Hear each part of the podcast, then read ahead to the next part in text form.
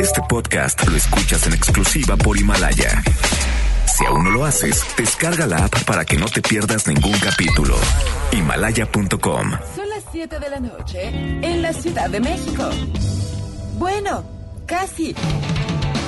Y luego de seis años, 1829 programas.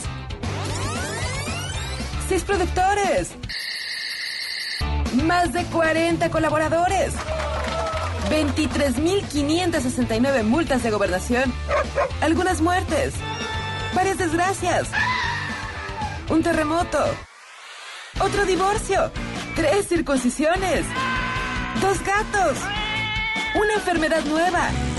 Y un derrame cerebral. Inicia Charros contra Gangsters con José Luis Guzmán Miyagi, igual de malo. A la orilla, adelante, adelante, adelante. Y Jairo Calix Albarrán, igual de rosa. La dupla más revolucionaria del mundo. Desde Shelbyville hasta Springfield. ¡Comenzamos!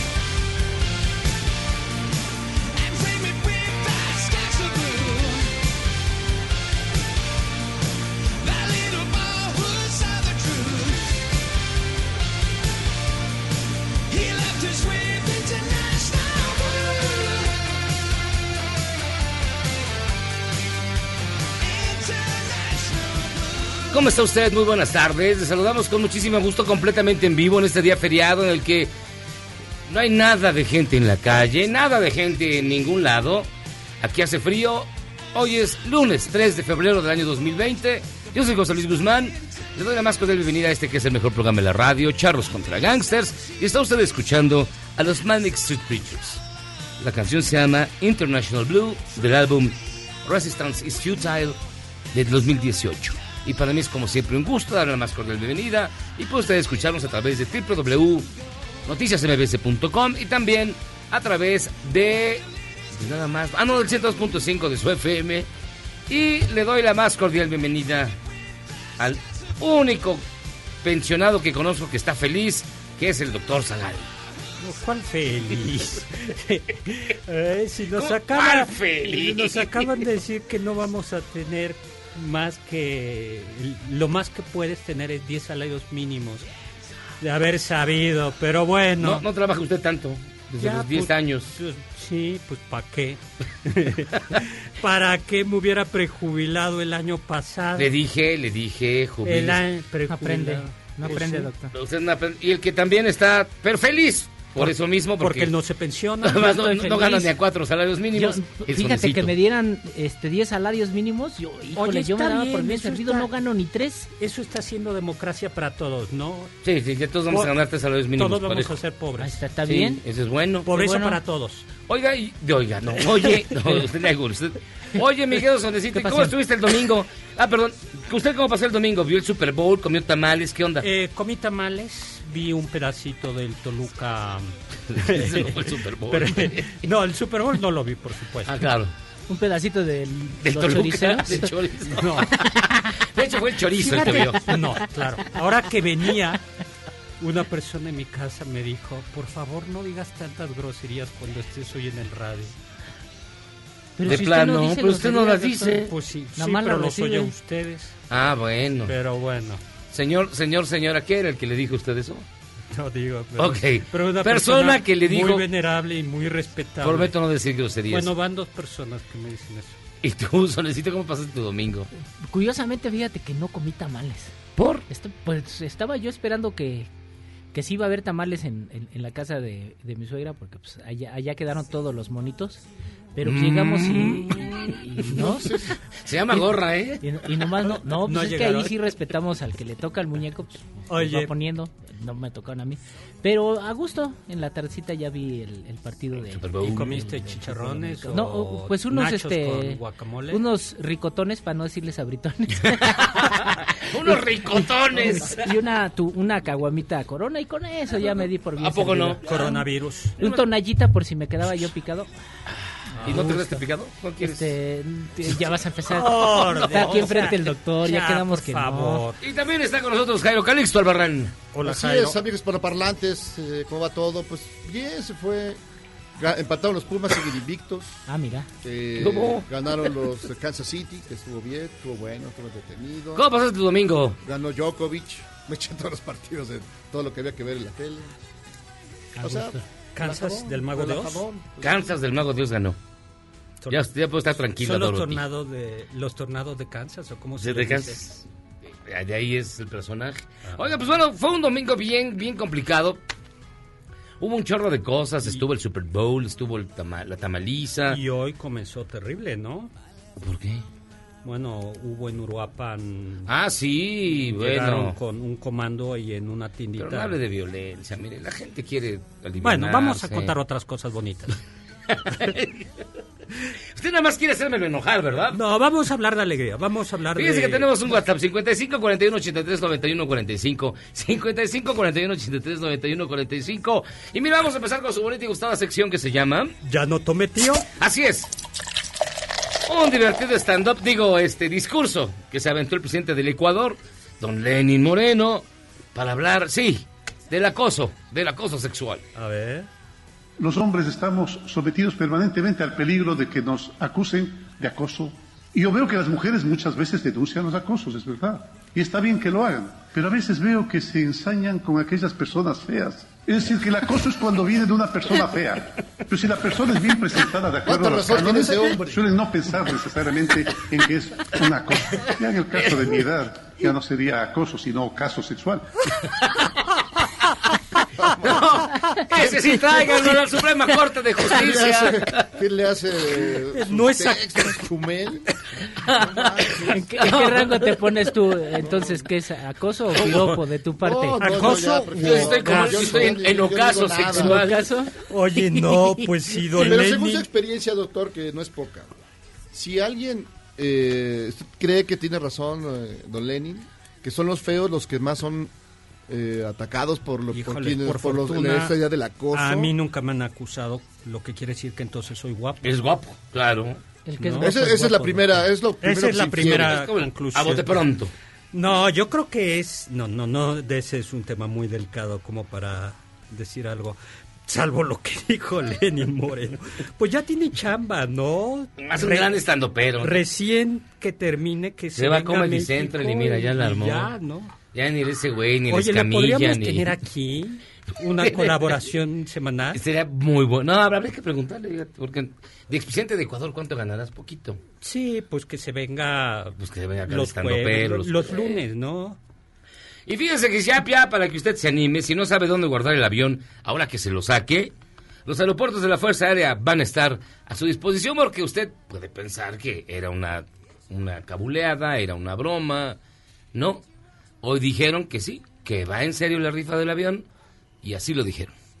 como nos ha costado un poco venderlo, deshacernos de ese avión, se va a rifar a todo el pueblo. Y no se preocupen que si a dónde lo van a estacionar el que se lo saque, ahí va a estar los aeropuertos ¿Qué otra de la versión de Lenin Fuerza Moreno? Ah, no. Mexicana para guardar el avión, para que lo obtenga mediante la rifa. Ya vamos a resolver ese problema. Es otro estando. No puede ¿Qué- ¿Por qué pusiste dos veces a Lenin Moreno? Me, me ¿qué Ahí sí, ahí sí ni cómo defender. O sea, ya salió, bueno, van a ser Bueno, ya. mil, miles de cachitos. ¿Cuántos? ¿600 cachitos? ¿Cuántos cachitos van a ser? 6 millones de cachitos a 500 varos. Para hacer que esto sirva en serio. Yo hubiera pensado que una cabuleada. Pero bueno, allá usted, si lo quiere comprar. Y usted sabrá. Ay, yo sí necesito un avión. Bueno, pero Oye, y hoy es Día del Abogado. Internacional. Día Internacional del Abogado. Es una celebración en honor al profesionalismo en derecho que ejerce la defensa jurídica. de las- Ujú. oh, ya. Perdón, sí, di. Y los mexicanos que estaban varados en Francia no tienen coronavirus, puede usted respirar tranquilo. Un avión de Air Canada aterrizó de emergencia en Madrid. Por ahí tenemos la grabación, ¿no? De lo que les dijo que este, vamos a echar un tantito de, de- de combustible. Y si nos prendemos y si nos incendiamos, no se preocupen, está todo bajo control, vamos a dar vueltas. Todos los cadáveres podrán No, ser no, escuche usted el, el audio del... Miedo, a ver. De, cómo, se- de lo que les dijo el, el piloto cuando empezaron a sobrevolar el aeropuerto de Barajas, porque ya tenían que aterrizar de emergencia y dijo, Vamos a bueno... aterrizar en Barajas. En Barajas. Pero sí, pero Me de acordé- película, Me ¿eh? acordé de Polo Polo. ¿Te acuerdas de su chiste? Muy bueno, pero bueno. No, no estoy yo para Pues fíjate que lo que está en audio, a ver, cuéntanos el chiste de No, Polo no. Polo. No, pues es Polo, Polo Polo es el bueno para contarles. yo. Ay. No, no. Y bueno, el gobierno de China ordenó cremación inmediata de las personas fallecidas de coronavirus. Y bueno, impresionante, en eh, digo, para bien o para mal. El Construyeron un- un, un hospital en 10 días. Híjoles, pues hay que traerlos a construir. En 10, aquí llevamos dos sexenios y no se ha construido uno bueno. Nada. Pero 10 días y que van amenazan con construir otro de 1500 camas, igual. Pues ya, gobierno chino que construya todo aquí. Y el fin de semana, una noticia falsa hizo que, que- donde dijeron que los perros y los gatos transmitían el coronavirus. Comenzaron a matar perros. Comenzaron a matar perros y gatos, una masacre animal así terrible. Y los empezaron a aventar por la ventana. ¿De verdad? No, de verdad. Hay fotos de Con- gatos. Con lo cual además tampoco te Hay, hay- eliminabas hay el fotos, problema. hay porque fotos de gatos. Eh, te- que aventaron desde el- los pisos altos de los No, edificios. Ah. ¿Cómo crees? El sábado. Sí, súper gacho. Pero mire, triste. esto fue lo que dijo el piloto del avión de Air Canada cuando estaba por aterrizar en el aeropuerto de Barajas. Escuchamos. dirigiéndonos hacia el aeropuerto de Barajas y vamos a volver a Madrid para aterrizar porque como saben tuvimos un pequeño problema con una de las, ah, de las ruedas del avión en el despegue. Entonces, como estamos muy pesados en cuestión de combustible, nos tenemos que deshacer un poco de combustible antes de poder aterrizar y aterrizaremos en algunos minutos más. Cuando estemos listos para el aterrizaje, les informaremos. Ah, Qué miedo. ¿Qué tal? ¿Qué tal? ¿Qué hubiera estado, qué hubiera estado usted ahí? ¿Qué hubiera hecho? A mí me tocó Si usted una... tocó con Lindbergh. me- no, me tocó. Dos veces me ha tocado. Uno en un justo este de donde estaba saliendo en París y tuvimos que regresar porque se había cuarteado el la ventana, una la ve- una ventana y, y lo dijeron. Y otra también tuve hubo otro problema de de ventana y en esa íbamos en Vera- por Veracruz y tuvimos que regresar a México, íbamos a Madrid. Pues qué pudientes usted. Pues sí, yo es que yo sí Pues, podía antes. Ahora ya no, ahora ya no. Ahora voy a ir con el sonecito en la misma línea. No, Déjese no la- atracan ahí. Déjese de la animadversión. Mira, además, debe estar, estar de buenas. Karime Macías se va, se va a divorciar de, Hijos. de Duarte. Y es- Le van a dar una pensión de 180 mil varos al mes. ¿Qué? a la Karime. A la Karime. Ay, pues Pues de qué trabaja su marido. Trabajó. No. Pues ella Duarte va a cubrir un in- con un inmueble 2 millones 160 ¿De mil varos del primer año de pensión. Pues no que no tenían inmuebles que quitarle. Ni nada, ni dinero. Ni... No, de verdad. ¿Sí? Sí, ¿No sí. No, le devolvieron un, un departamento aquí en Polanski.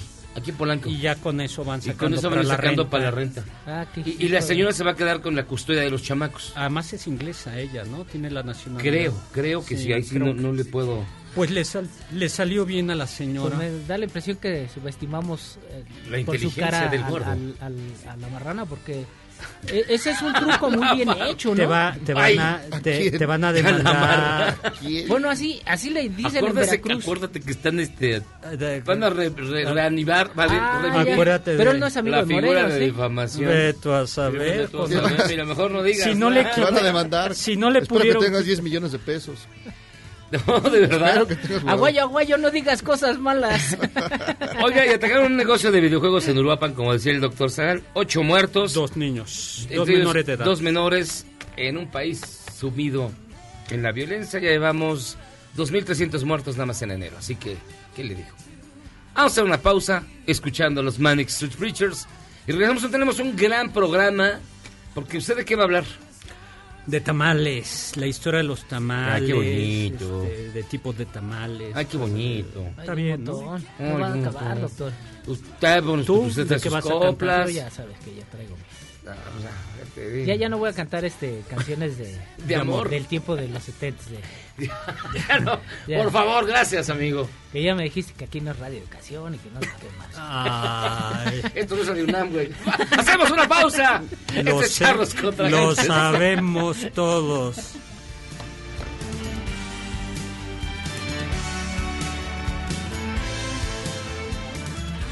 ¿Quieres salvarte del reggaetón? ¿Y esos sonidos que solo te hacen pensar en Omar Chaparro como un buen actor? Charros contra Gangsters regresa después de un corte, solo con la mejor música para una debida sinapsis. Este podcast lo escuchas en exclusiva por Himalaya. Después de que el fin de semana, la empresa Uber lanzó un comunicado diciendo que hay un ciudadano chino infectado con el coronavirus paseándose por la Ciudad de México, la jefa de gobierno, Claudia Sheinbaum, salió a desmentir la información. Pidió además que no se cayera en el pánico.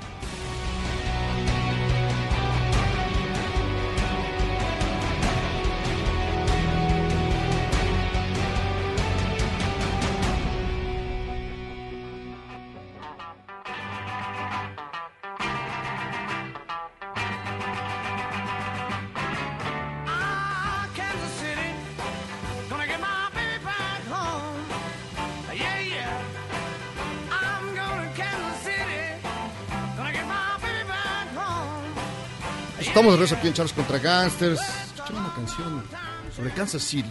¿Qué es? Estos son los Bills, del Bills for Sale, del 64. Gran rola, ¿eh? Que además es un... Usted quizás no lo sepa, pero es un, es un popurrí. Son dos rolas en una. ¿Eh? ¿Qué tal?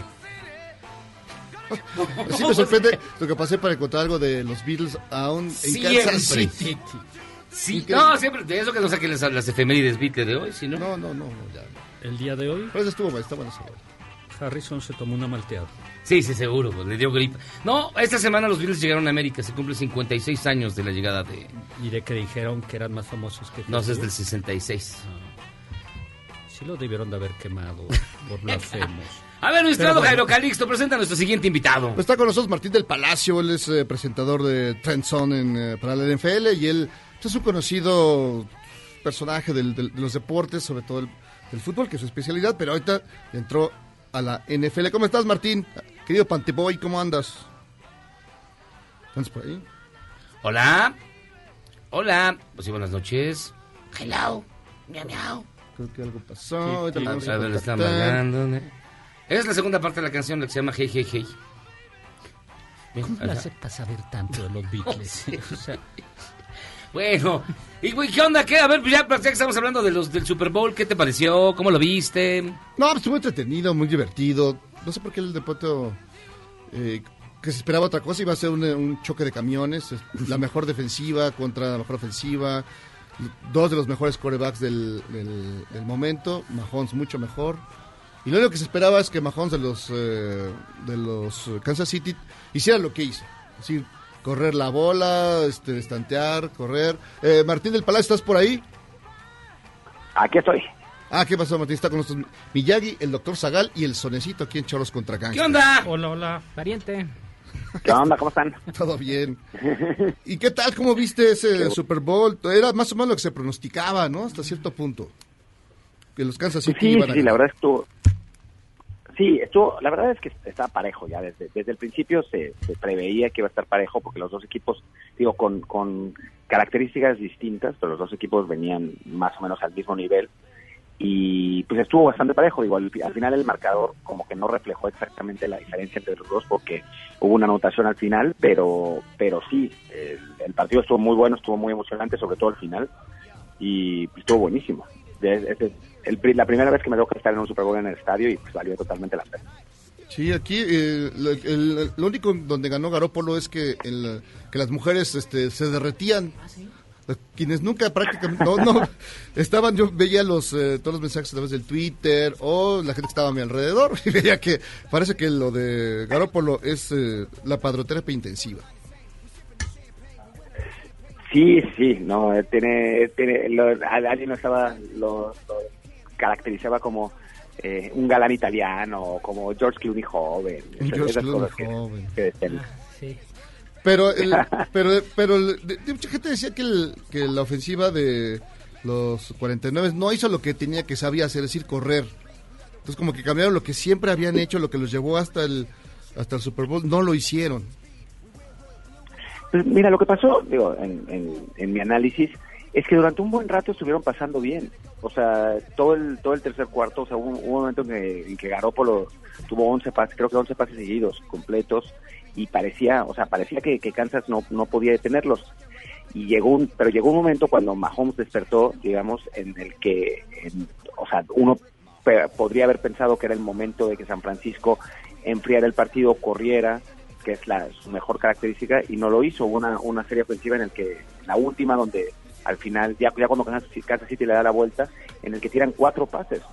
Eh, ya en, en una muestra total de desesperación que ni siquiera era, o sea, era necesario porque todavía estaban dentro del partido. O sea, sí, sí hay un, una crítica eh, real que se puede hacer al coach Kyle, Sha- Kyle Shanahan, sobre todo porque le pasó lo mismo cuando jugó con Atlanta en 2017 contra Nueva Inglaterra, en 2016, pero, en 2016, perdón, y que perdió que perdió por lo mismo, por no correr cuando tenía toda la ventaja. Oye, Martín, te saluda José Luis Guzmán. Pero ¿no será que los jefes lo hicieron bien y San Francisco lo hizo muy mal? Porque venían de. Los, los jefes tenían la costumbre, tienen la mala costumbre de darle la vuelta al partido. Venían perdiendo, por ejemplo, no me acuerdo con quién, 24, y siempre se recuperaban. ¿No previeron eso los, los este, 49 en tu análisis? Mira, yo esperaba que, que o sea, no, no, no, no descartaba una, una situación así, y esencialmente porque Pat Mahomes es un jugador, o sea, en, en todo el tiempo que, que he visto fútbol americano, creo que no he visto ningún jugador como Pat Mahomes. ¿Pero quién, de quién- esos- quién era? ¿El, mí ¿Era el guapo o el feo? Es feo. Ah, pues el que ganó, claro. Sí, el guapo fue el que perdió. El que ganó. Sí, tan chulo. Exacto. Y luego. El nombre de todos los feos. No, es que Garópolo sí, de- de- llévenselo. al- Yo, le- yo lo imaginaba como estrella porno. No, sí está, está re chulo. Pero- no, y Garoppolo tiene además una, una, histo- una historia de, de andar con estrellas porno también, así que por ahí. Ah, sí, cierto. Te digo que tiene todo el tipo, tiene todo el tipo de estrella. Mira, no dudes, perdona el comentario. Este, ahorita seguimos en el juego. En breve, el señor va a acabar de, de estrella porno. Tiene todo el tipo. Nada más le falta calzar grande y mira, ya la armó. Eso no lo sabemos. Ahora sí que quién sabe si lo sabemos, pero Eso no sabemos, ¿no? Pero, pero- pero eso, eso que decías de, de la novia que tuvo, esa o- Copa 8500D XXL. Triple XD. No, no. Muy impresionante, por lo menos en la imagen. O sea, pero bueno, A ver, volva- volviendo al análisis, mi estimado. Volviendo al fútbol. Volviendo al fútbol. Este. No, no se preveía que, que los jefes que tienen la maldita costumbre de, de que su coordinador defensivo se aprende y domina a los con los que está jugando y en un cuarto le da la vuelta. Así le hizo a los Titanes, así le hizo a no me acuerdo quién, y así le hizo anoche a, a San Houston. Francisco, sí, a Houston. Los doblaron. Y, y anoche, en un cuarto, les metieron 21 puntos. Ay, yo pensé que en un cuarto les habían En metido. un cuarto les dieron, se las dejaron caer. Sonecito. Les, les, les, les apl- les aplicaron la porno en un cuarto, ¿no? Sí, no, pero durísimo, doblada. Bueno, ¿qué más? ¿Qué te digo? ¿Cómo Eh, ves? Pues sí, era, era, era, sí, era, era en cierto sentido de esperarse por lo que habíamos visto antes, pero también era difícil para contenerlo, ¿no? O sea, eh, es que es- eso es lo que pasa un poco con, con Mahomes, y es, es a es a lo que iba. Es tan bueno que llega un momento en el que eh, en- empieza a interpretar lo que hace la defensiva rival, que es lo que durante tres cuartos Sí, San claro. Francisco lo estaba volviendo loco porque le llegaban todo el tiempo, pero en el cuarto cuarto como que ya entendió qué es lo que estaba pasando y bueno, mandó unos pases increíbles. Hay un pase de 44 yardas cuando la situación parecía totalmente perdida, con Sí, la tercera y 15, que completa con Tyreek Hill, después otro, otro pase a Sammy Watkins eh, en la banda. Eh, realmente, o sea, un- eh, eh, por tres cuartos Mahomes pareció un, un coreback normal y de pronto eh, en el cuarto cuarto explotó y, y, y, pues era, era totalmente indetenible. La única manera de detenerlo era manteniéndolo fuera del campo y San Francisco no pudo hacerlo por lo que estábamos platicando porque Claro. por alguna razón que no se entiende muy bien abandonaron por completo el juego por tierra. Oye, ¿y usted, doctor, que, que jugó con Vince Lombardi no tiene ninguna pregunta? Eh, ninguno. Estoy admirado verdaderamente. Usted que le dio clases de matemáticas a Vince Lombardi, ¿no? Nada, nada. A, Nada. Ney- a Neymar. Ninguna. A Johnny Unitas, ¿no? Me reservo mis comentarios. Oye, Martín, ahora eh, creo que era un poco exagerado, pero ya en muchos lados están diciendo que va a ser una dinastía los jefes de Kansas City, igual que la que fue los Patriotas hace tiempo. Es decir, que ya esos ya van por todas y va a ganar por lo menos cuatro, cinco supertazones de aquí en adelante en los próximos 10 años. ¿Será eso posible o es nada más ya hay una jalada de los pelos? Pues mira, no, es, no sé lo de la dinastía. Sí creo que mientras Mahomes esté activo van a seguir peleando, porque es, o sea, peleando en esos lugares, porque es realmente tan bueno. O sea, es, es, es el prueba que va a dominar la liga en los próximos años, salvo que tenga una lesión o que, o que pase algo, porque es, es realmente mu- muy bueno. Es un tipo que, que sabe hacer todo bien, tiene una, eh, una fuerza en el brazo increíble, tiene una visión de campo increíble, tiene, tiene movilidad, tiene una precisión eh, realmente inusitada para un coreback que no que, lanza tan fuerte, ¿no? Porque normalmente los corebacks que tienen mucho brazo suelen eh, fallar en cuanto a la, a la precisión. En el caso de Mahomes, ¿no? Él, yo siempre hago esa comparación y me, me regañan por bolero, pero, pero es como un poco como el Messi del fútbol americano. Y me parece que por ahí va, va a venir la cosa en adelante. Ahora, que gane tantos títulos o no, pues ya va a depender de otros factores, ¿no? Y también de qué, de qué competencia vaya a tener en el futuro. Pero de que van a estar ahí peleando, no, no me cabe duda. Tienes, tienes razón. Es demasiado pambolero. Pero bueno, no importa. Oye, y, y la verdadera competencia del día de ayer, ¿qué te pareció? ¿Quién ganó, Jennifer López o Shakira? Hazme. Pues mira, yo la verdad es que te- les voy a decir que el estadio estuvo increíble el show de medio tiempo, ¿eh? O sea, ahora lo estoy viendo justo, justo lo está eh, poniendo una chava enfrente de mí en una computadora porque estoy aquí en un café y se ve lo que lo que pasaron en la tele, ¿no? Y el estadio estuvo más grueso, o sea, porque además a los a los espectadores les habían dado una pulserita eh, que tenían que mostrar durante el show, ¿no? Y la pulserita iba, iba mostrando luces que iban cambiando el ritmo de la música y se veía, pero espectacular, espectacular.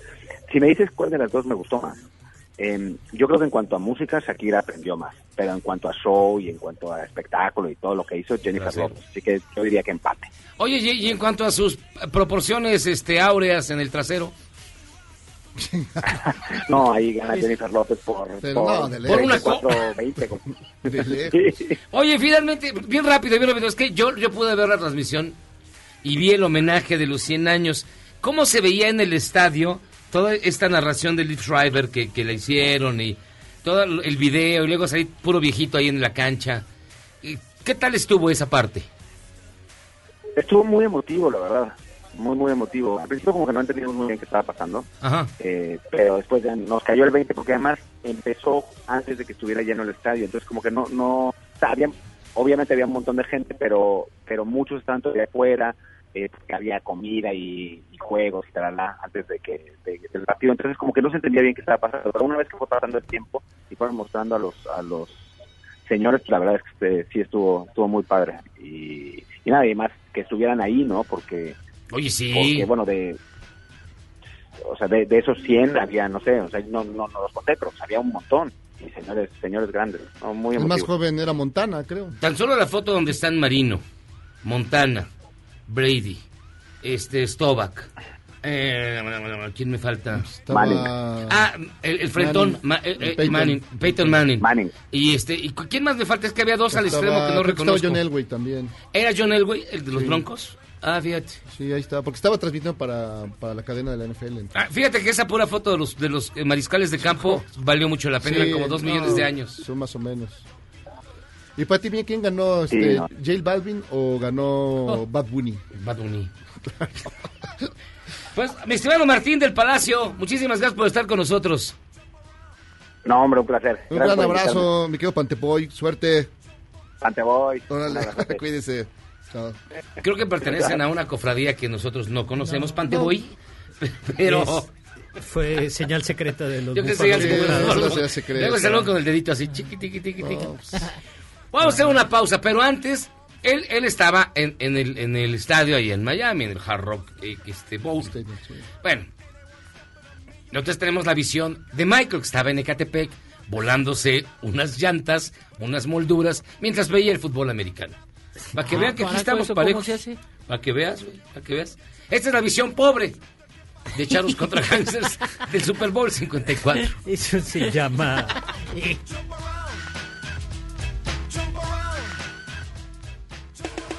Principio de semana, principio de semana, no voy a Lunes, lunes de puente y aunque usted no lo crea, vinimos a trabajar y te traemos lo más importante de este fin de semana.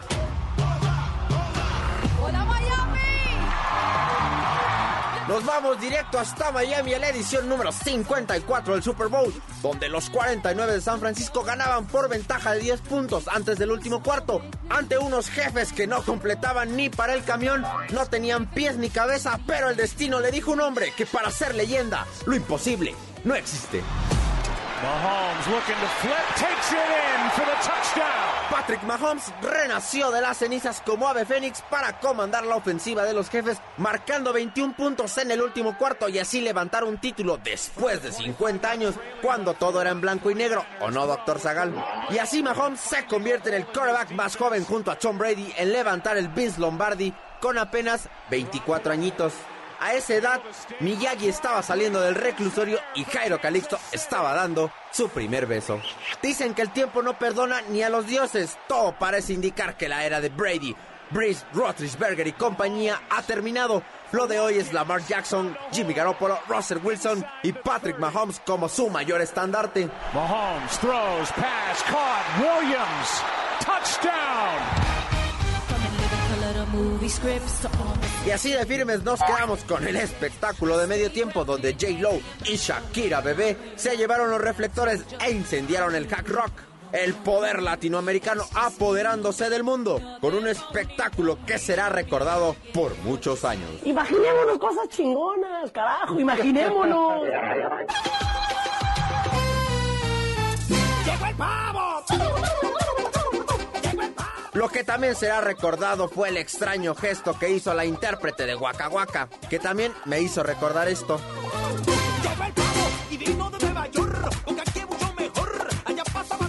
Pero también se vivió un momento conmovedor al comienzo del partido, donde los dos equipos se formaron a lo ancho del campo para rendirle un homenaje al tío Kobe Bryant, que se nos adelantó la semana pasada, donde también pudimos ver a muchos aficionados con la mítica camiseta del ex Laker. Once upon a time, there was a young basketball player who had Y así culmina la temporada número 100 de la NFL, donde se vivieron grandes momentos, donde reímos, lloramos y también nos frustramos. ¡Ay, ternurita! Y así de frustrados nos vamos a quedar por un largo tiempo, ya que el inicio de la nueva campaña será hasta mediados de septiembre. Pero no se me pongan chatos, ya que el mundo del deporte se sigue moviendo todos los días. Ya vienen los Juegos Olímpicos de Tokio 2020, pero a ver si no se suspenden por las enfermedades que Memo anda provocando al meterse con tejones. Se reanuda la Champions y de consuelo siempre tenemos nuestra poderosa Liga MX. ¡Demonios, Doc! ¡Eres realmente un genio! Pero no importa dónde esté rodando o volando un balón, ahí estaremos presentes para informarte lo que sucede.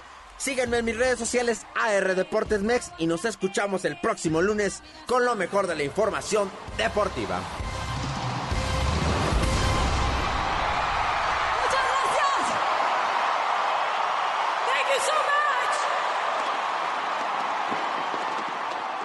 ¿Eres un chavo ruco en proceso de actualización?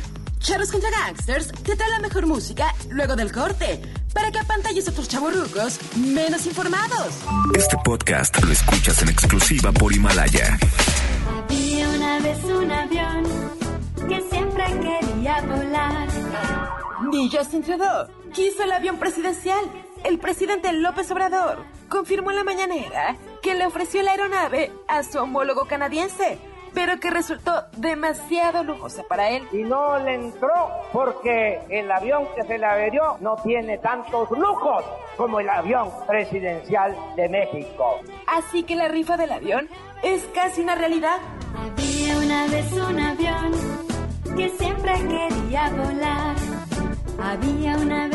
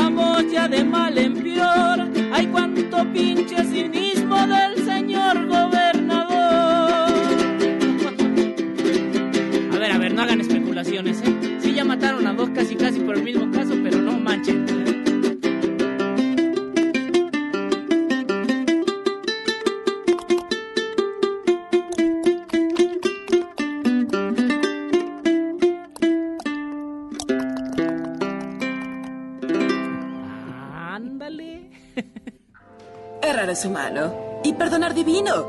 ¿A poco no se siente chido negar que fuiste uno de los 30 millones? Si aguantas este corte largo pero ancho, descubrirás por qué es tan chido. Este podcast lo escuchas en exclusiva por Himalaya. Hay algo dentro de ti que va cambiando. Una mujer de a luz en la sala de espera del Hospital Regional Los Reyes en Michoacán, ayudada por su pareja y sobre unas cobijas.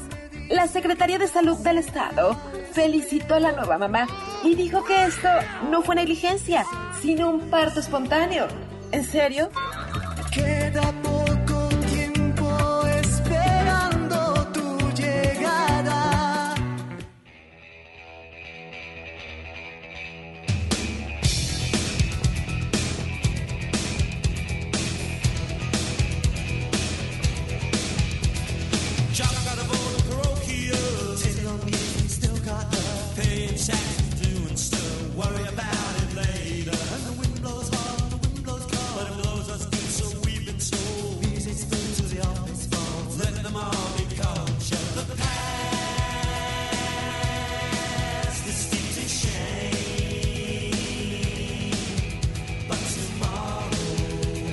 Estamos contra Gangsters, escuchando a este cámara, la canción se llama Good Morning Britain, que es este sobre la Gran Bretaña, evidentemente. Que ya. Tiene un dueto con separan. Mick Jones de The Clash. Ya se separan. Y yo le quería decir, fíjese que antes de quedarle de lleno al tema de del Brexit, que ya tuvo efecto el pasado viernes, le queremos, pues mire, hacer un llamado. Urgen 22 donadores de sangre de cualquier tipo para el señor Alfredo Baliñas, que está en el cubículo 11 de terapia intensiva del Sanatorio Español. Le repito, urgen 22 donadores de sangre de cualquier tipo para el señor Alfredo Baliñas Vaqueiro, que está en el cubículo 11 de terapia intensiva del Sanatorio Español. Nos pregunta Carmen, mi querido doctor Zagal, ¿a qué hora pasan las cápsulas que realiza usted para el canal 22? Pasan los miércoles a las 7 de la noche. Comenzamos temporada, segunda temporada, tercera temporada ahora en marzo, el 4 de marzo. Miércoles 7 de la noche. Miércoles 7 de la noche. Sí, los miércoles 7 de la noche. Ah, mira. ¿Y las del doctor Simi a qué horas pasan? ¿A las 6 de la mañana? ¿no? Esas pasan como a las 6 de la mañana. Sí, ya lo vi.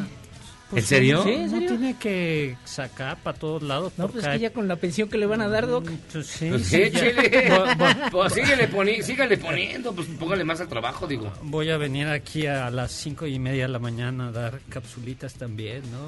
Con el doctor Simi. Oiga, nos dice la señora Novoa, felicitaciones por estar en sí vivo. pagan. Felicitaciones, felicitaciones. Saludos, gracias. Saludos. Oigan, y pues sí, Oye, y todos los que están esperando a la entrada, estaba cerrada la México Querétaro, la México Cuernavaca, ¿no? Sí. Sí. Sí. Bueno, que además ahí la cierran de tiro por viaje. Cada vez que hay puente. Cada vez que hay puente, alguien toma la caseta o hay manifestación o hay marcha o hay algo. Pero que no, más bien estaban solamente, o sea, dejaban pasar sin pagar la caseta, so- solo una cuota voluntaria. ¿No era así? En la Algunos sí, en algunos sí.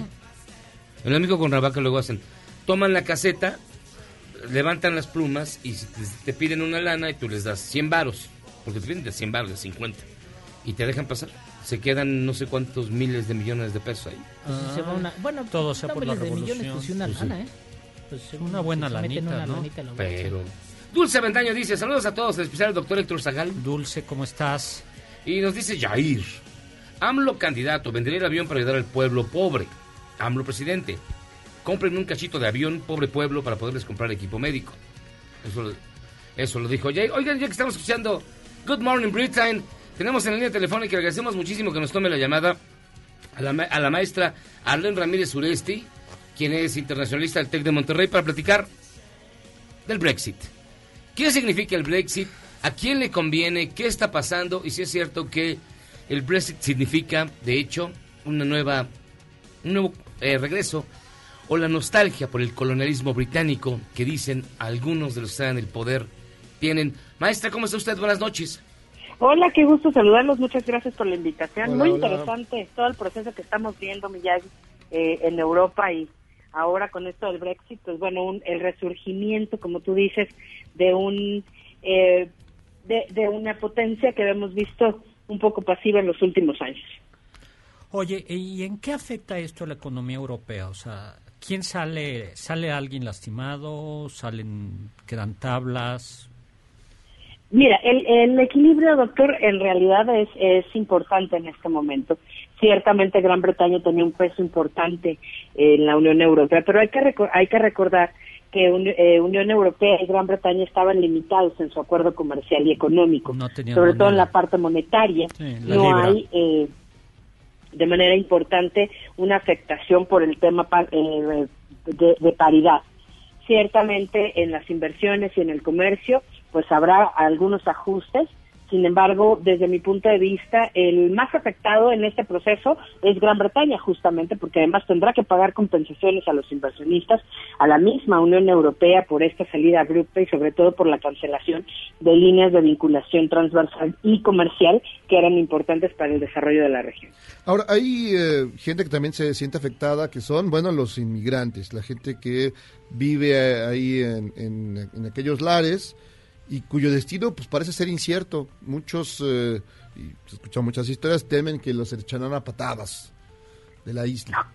Sí, justamente. Fíjate que lo que pasa, eh, lo que pasa, Jairo, es que eh, desde el año pasado eh, Inglaterra empezó una nueva política de visado, en la cual no solamente se limitaba el tránsito de los ciudadanos europeos como tal, tampoco Gran Bretaña entró en la homologación de visado y en la homologación de la ciudadanía europea.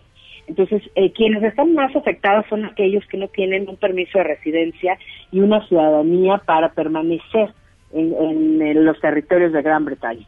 En Inglaterra particularmente hay un visado especial para el tema de inversiones y de trabajo que entró en vigor desde 2019. Y entonces, este año se esperaba de por sí, con Brexit o no, se esperaba una reforma migratoria y sobre todo para limitar el flujo de algunos eh, grupos eh, de, de Europa más baja y de África sobre todo a, Medio Oriente por el tema de Siria y demás. Como Unión Europea adoptó políticas más de puertas abiertas a los migrantes en algunos casos, lo que hizo Gran Bretaña fue limitar el flujo de personas y sobre todo pues tratando de prever eh, cuestiones terroristas y de seguridad. Lo que vamos a ver en los próximos meses será un ajuste natural que ya se venía dando desde 2019 al tema de los visados, al tema migratorio, pa- política interna, pero lo que quizá podemos ver un poco más afectados son los fondos conjuntos en becas educativas, en cuestiones culturales, en donde de alguna manera había una cooperación mucho más estrecha, líneas de investigación científico y tecnológica que si bien se van a mantener, deberán tener ajustes naturales por el tema de la coparticipación presupuestaria. Oye, ¿y cómo queda la frontera entre la República de Irlanda e Irlanda del Norte? Pues bueno, eh, habrá también eh, dentro de estos plazos que tiene Brexit, justamente el tema de Irlanda es uno de los que se quedan como, como parte de los acuerdos con la Unión Europea para no solamente eh, negociar eh, la, homologación fronteriza, sino el tránsito de mercancías y de personas, el flujo económico y sobre todo las restricciones que ha tenido eh, el- eh, el- el Irlanda en sus territorios y en los territorios concurrentes de Gran Bretaña. Es un tema que sigue en el tintero, es uno de los temas que se, se irá trabajando durante 2020, porque se promete que para 2021 todos estos, eh, digamos, puntos eh, álgidos en la negociación de la salida de Gran Bretaña de, de Unión Europea, pues tendrán que estar resueltos y este es uno de los más coyunturales. Doctora, la, perdón, la pregunta bien rápida. Te Mencionabas hace un ratito eh, los cortes transversales y no sé qué, que no entendí nada. Este, ¿qué, qué es donde se iba a ver afectado la Gran Bretaña, particularmente? ¿Qué significa esto? Es decir, al, al británico en su bolsillo, en su vida cotidiana, ¿cómo le va a pegar el Brexit? Bueno, el poder adquisitivo de momento se va a ver se va a ver lastimado. Unión Europea tiene que, pa- que pagar una compensación a la Unión Europea, no por to- por todo este proceso de salida eh, abrupta y que si bien fue negociada eh, hasta cierto punto no estaba contemplada para 2020. Eh, los acuerdos de la Unión Europea tienen muy claro eh, que cuando un miembro eh, Estado eh, o país que sea preferencial en el comercio decide salirse, entonces tiene que pagar com- eh, compensaciones a los inversionistas.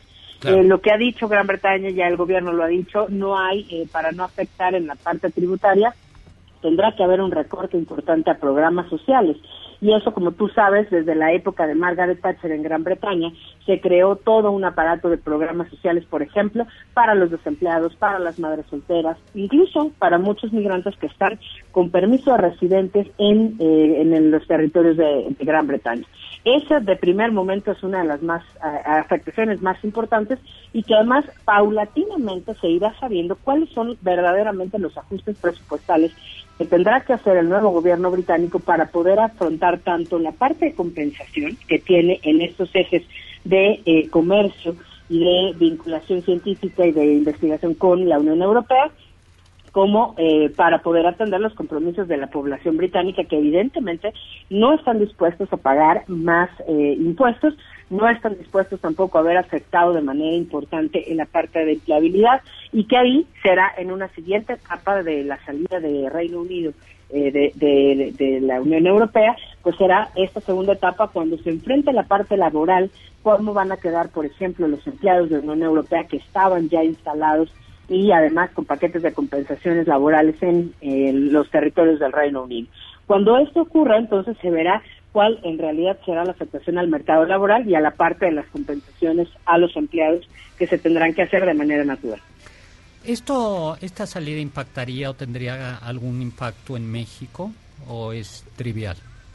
No, por supuesto que tiene un impacto, sobre todo por los acuerdos bilaterales de comercio. México y, la- y- y- y Reino Unido tienen una tradición comercial importante, si bien no tenemos mayoría eh, de inversión eh, directa y esta parte no no es, eh, digamos, preponderante y de, de gran impacto de inmediato, por supuesto que el comercio también se tiene que redefinir, porque hay que recordar aquí algo muy importante, la triangulación ahora que existirá entre un país independiente de la Unión Europea como lo es el Reino Unido, México, como socio comercial preferente de Unión Europea, tendrá que haber no solamente una redefinición del tratado bilateral con Unión Europea, sino que ahora se tendrá que reabrir y reaperturar los capítulos del tratado bilateral que tenemos con, eh, con Gran Bretaña. Pues maestra Arlene Ramírez Uresti, muchísimas gracias por estar con nosotros. Este, esperemos que no nos pegue tan gacho del Brexit, que no creo, pero bueno, allá ellos y su cochina conciencia.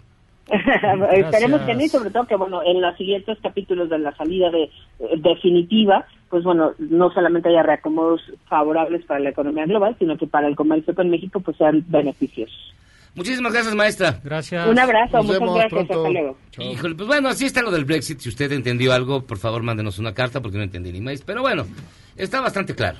Se salieron. Pues allá ellos. Allá ellos. ¿Qué le digo? Pausa. Escuchando. Ahorita le digo, ¿qué vamos a escuchar? Anarchy in the UK. Los Sex Pistols. Vamos y venimos. Esto es Charlos contra Gangsters.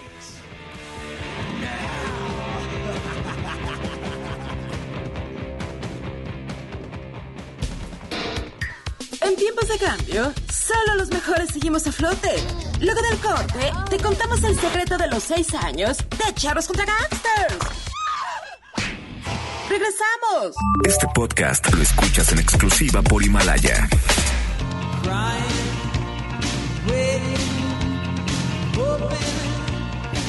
El 3 de febrero es conocido como el día que la música murió, en referencia al accidente de avioneta en el que murieron Buddy Holly, Richie Valens y David Booper en 1959.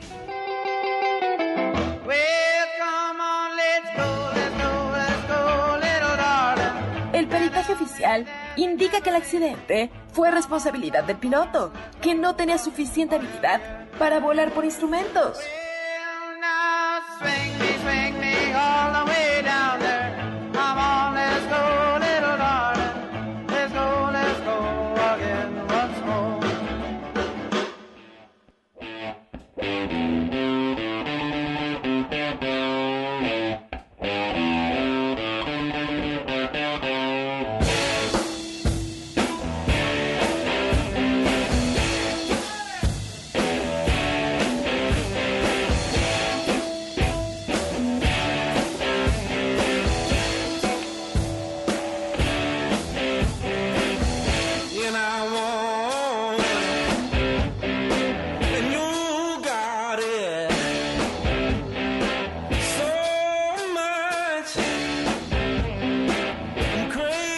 Charles contra Gangsters, escuchando música brava. Miyagi, ¿qué es esto? Pues son los Black Keys. La canción se llama Your Touch.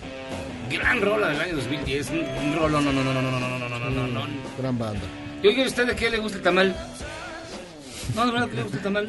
Ahora Eh, sí no es albur, te lo juro. No, ahora sí no. Sí, no. Los tamales de la laguna, que son de la zona Coahuila, que son unos tamales chiquititos, deben Mm. ser como del tamaño de un pulgar y se recalientan en comal. De un pulgar. ¿Pero qué, qué, de qué son?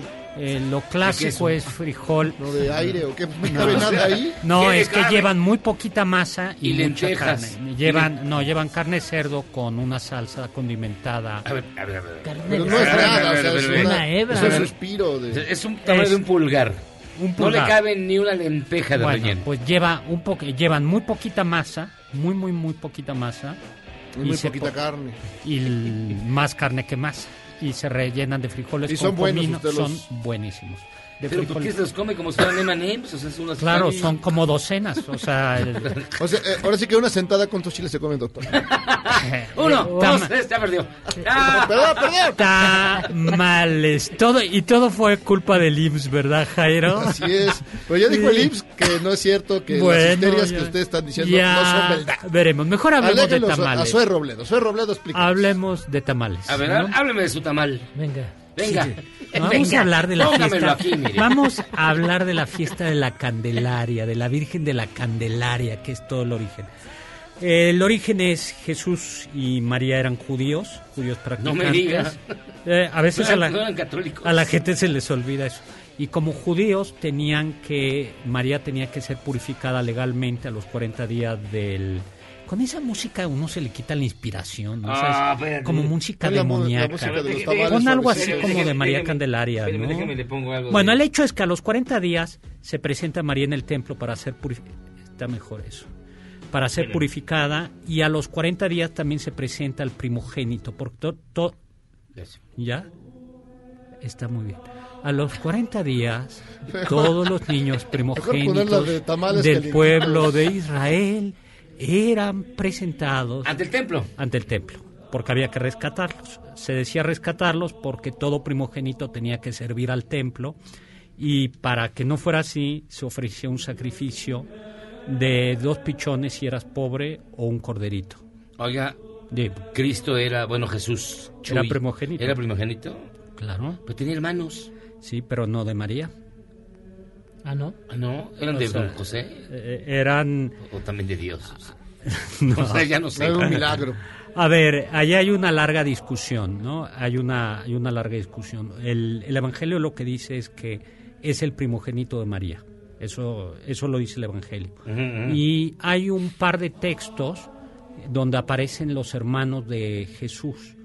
Ahí eh, algunos discuten, dependiendo quién sea. Unos dicen, bueno, es que después de Jesús tuvo otros hijos María, o en general la exégesis católica lo que dice no, hermanos utiliza en un sentido muy amplio, como se utiliza la palabra primo o tío en muchos lugares. Sabes que el sacerdote dice hermanos. Her- orar. por Pero ejemplo. es tío, Pero en todo caso, en todo caso el, el- el evangelio es consistente al decir que era que era el primogénito, Primogénito, y que por tanto había que rescatar. Según Robert Amberlain tenía un, un, un gemelo, carnal- un carnal gemelo, además, sí, que- ¿Quién- gemelo. Que quién? por eso les funcionó la resurrección. al- Sí, que porque lo... lo- lo- Nah, pero esa no suena. Bueno, No, el hecho es ¿Sí? que, que según el gemelo, el gemelito sí, fue el que fue el que uno de los dos gemelitos fue el que se murió. Bueno, entonces el otro gemelito es el que aparece y dice, ¿qué creen que no me mataron? Y como no estaba registrado, pues sí, ¿no? no, es en serio. Ah, bueno, pues, Bueno, pero es- continuemos. usted es un ateo. Sí, pero, pero ilustrado, hay que ser ateo pero Por ilustrado. eso le estoy ¿no? dando fuentes. No. Bueno, ya, sigamos. Bueno, y entonces, a partir del siglo X, más o menos, quizá un poco antes, ocho, se comienza a celebrar una fiesta que consiste en presentar al niño Jesús en el templo. Y se presentaba con velas, es decir, con candelas. Por eso es la fiesta de la, de la Candelaria. Y por eso lo... tra- Oye, no, yo creo que sí se te está pasando la mano con la música. ¿Qué? Oh, pues, de los tamales calientitos. bueno. Pon- ponte el Sí. audio de tamales No, calientitos y por ahí eso de verde, rojo y dulce. el, a ver si nos inspiramos porque está A ver, mejor. A ver. Hay ¿Sabes que tamales esto- calientitos Ese. bueno, y entonces se presenta Ah, al no, niño. mire, ya sé cuál le voy a poner, espéreme. A ver, escuchamos. No, pero, pero usted sigue hablando. Bueno, entonces, el hecho es que eh, a lo justo el 2 de febrero se cumplen los 40 días del 25, eso está mejor, del 25 de diciembre, ¿no? Ah, Y como el que se sacó al niño en la rosca, como en la tradición hispanoamericana, el padrino tiene que vestir al niño, el padrino de los... Eso está muy mucho mejor. el padrino, eh, el padrino tiene que, que vestir al, al niño, al- le, le da el ropón, pues eso es lo que sucede. Por eso y esto hoy- escucha la comida del tamalero. Oye, pero a ver, y lo importante es entonces hay que servir Ahora, tamales. Decían, decían que también, me, me llegaron con el chisme de que también aquí, Por supuesto. por fe- en febrero era Sí. como el, el inicio del año nuevo de los aztecas. Entonces que ofrecían este como Tamales. sacrificio tamales Sí. porque el ser No, el hombre maíz, está hecho de maíz. El hombre está hecho de maíz, según el Popol Vuh. Entonces es una pues, según esto. No, eso sí coincide, pero coincide que en febrero hay unas, febrero, marzo hay una serie Una de celebración. fiestas en todo el, en todo el mundo. Ahora, lo importante es que los tamales son más antiguos que las tortillas en México. Antes de que se comieran tortillas, ya había vestigios de tamales. Tamales viene de, de latín, no, no es cierto, viene del náhuatl, que quiere decir envuelto, tamal. Pero el tamal prehispánico era un tamal que no nos gustaría porque no llevaba Puerco. carnes, no llevaba no solo carne, sino no llevaba grasa de cerdo. Claro, ni tampoco llevaba tomate. Tomate sí. Tomate sí. Sí, Ya, tomate verde y jitomate. Ah, mire, mire. eh, ¿De qué, ¿De qué se tomaba toma, de qué se tomaban los tamales? chile. De iguana, por ejemplo, de rana, Ah, bien, de capulín eh, de frijol. Ah, los de frijol de guajolote. En la época de Quetzalcoatl, que era hacia marzo, había unos tamales inmensos, rellenos eh, como del tamaño de melones, decían, y que estaban recubiertos con rebanadas de guajolote. ¿No era como el zacahuil Como el sacahuil, estaba pensando en sacahuil. No, es que la cocción en el Valle de México era al vapor. Y en cambio el zacahuil y, el, y los tamales yucatecos es una cocción al vap- a- en horno de tierra, sí, en pif, en pif, que eso es más de la... Ahora, los tamales oaxaqueños tampoco se los, co- se los comían porque llevaban hoja de plátano y el hoja de Ah, pla- sí, y la sí. hoja de plátano también es española. Es española, claro. Bien, la- es, un mito que... que- No, pe- pero lo que sí se comían eran con hojas de chaya o lo que se comían, por ejemplo, es este tamal que todavía se come en, que es delicioso en Michoacán, eh, Ah, entre. Balacera y Balacera, que son las corundas, Ah, claro. en donde lo que se usa no es no es la- no es el no es el maíz, no es la hoja del maíz, sí, es la hoja del maíz y no la mazorca. Mire, escuche usted, esta es para usted, mire. para llevar. Tamales para llevar. Hay cocos verdes oaxaqueños, mole para acompañar. ¿cuántos quieres tú? Tamales para llevar. Creo que este casi supera al original. No, está muy bien. Oye, había el tamal más típico de la Ciudad de México, del, de An- México antes de- antes de Tenochtitlan, la conquista, eran los de pescado. Y los ya, y el más elegante era de acotziles, que era que es como un camarón. Es el camarón de río. De río. Que Súper este rico, era sí, el una zona- es muy rico. Esta es una zona donde había mucho acotzil y había había también tamales de pato, por ejemplo. ¿De pato? Sí, Sí. porque había mucho muchísimo pato aquí. Ahora queremos hacer tamal de ganso, pero no se deja. Hay de gansito. ahora, tamales raros de ahora. Ah, el de Hay gansito. El de gansito. El que de dice- chocorrol. El de chocorrol. El de Nutella. Hay uno de huitlacoche. De que- huitlacoche. Que, Ah, que dicen, que dicen así. Hay de piñones. Hay, hay de huevo, de huevo cocido. te lo Ah, juro. pero Ayer- ese había. no, ese se llama el brazo de cocido. reina. Ah, no, ese es de súper rico. El brazo reina que es yucateco, ese, ese, ese es de la época de Cuaresma, es huevo cocido con hojas de chaya y pepita de ¿Y no lleva berenjena? Hay uno que lleva berenjena. No me acuerdo cuál. ese sí no También así, Pero- súper, pero súper. ¿Dónde compras tus Pero el- Aquí en la Roma, hay uno que se llama la tamalería en la Roma. Sí. Ah, pero ya son Buenísimos. gourmet o ya son No, pero el brazo de hip- reina. Son hipsteriosos. No, el brazo de reina es, es típico yucateco. Allá en el mercado se de la consigue. cañada venden eh, de No, mano. Huitlacoche, venden de... Ahora- de ahora el- el de murciélago con el- coronavirus. No, no, no, de hongos o, o con tu pieza de pollo ya entera, ¿eh? Adentro de, de sí, oaxaqueño. Y luego el ¿Pero con pata de pollo nada más? O No, y no, luego no, en, Con higadito. un murlito, en murlito. época de muertos, de Día de Muertos en Campeche y en Yucatán se toma mukbik pollo que sí lleva un buen pedazo de, de guajolote Define o de usted un buen pedazo. Pues una pechuga, por ejemplo. Siempre cae, doctor Zagal. Lo amo por ingenuo. Da igual. Amo, amo su ingenuidad. Da igual. La Oiga. añorarás cuando te encuentres frente al Todopoderoso y dirás cuántas veces debido haber sido ingenuo. Oiga, ¿cuándo se convirtió en una tradición establecida el tam- la tamaliza del 2 de febrero aproximadamente? Ya en el siglo XIX, ya García Cubas lo dice, ya a mediados del año del siglo pasado, no, del siglo XIX, ya está establecido. O sea- Porque entonces lo que se hacía es se recogía el, el nacimiento, se terminaba, se recogía el 2 de febrero. Ahora hay gente que recoge el, el árbol de Navidad en primavera, pero ¿Y usted cuándo recoge? Tú cuando recoges. Yo le pregunté primero. es al niño Dios, al niño Dios. No, se recoge el 2. el 2 de febrero y Sí. se presenta en el templo. Y eso se hacía en ya en 1860 ya es, era ¿Ya se le pone el trajecito Ah, de la América o no? No, eso sí debía estar excomulgado, ¿no? El pasito perrón con el... con el- con- niño. Poseerle eh, del Cruz Azul, pero si le pone del Cruz Azul se te quiebra el niño, ¿no? Se te Se quiere. quebra, se quebra. A- se al menos quebra. una patita se le No, quebra. pues sí, porque no. Oye, tamales, yo creo que los mejores tamales, a ver, a ti, Pues los clásicos verdes con, con pollopón. Aunque el otro día trajeron eh, verdes, pero con eh, marrano con cochino. Te dejo. Tú, José Luis. Pégale, Jairo. Pégale. Ya, ya, ya, ya, José Luis. Tú estás. El cochino me pones. No, Tamales. No, nadie, nadie nos está oyendo, además. Pégale. Tamales. No hay nadie oyéndonos, ¿o sí? Nadie. Ah, ¿Pero qué tamales te gustan? A, mí, eh, rajas con queso. He descubierto que ah. soy mega fan del de, rajas con queso. ¿Y tú, Sí, del clásico rajas con queso. Pero me gusta mucho uno que hacen de dulce ya sea de, piña, pero le ponen queso en medio. No, es que yo, yo también desconfiaba de los de dulce, pero mira, hay unos bien ricos hasta de Carlos V, que son ah, deliciosos. Eso.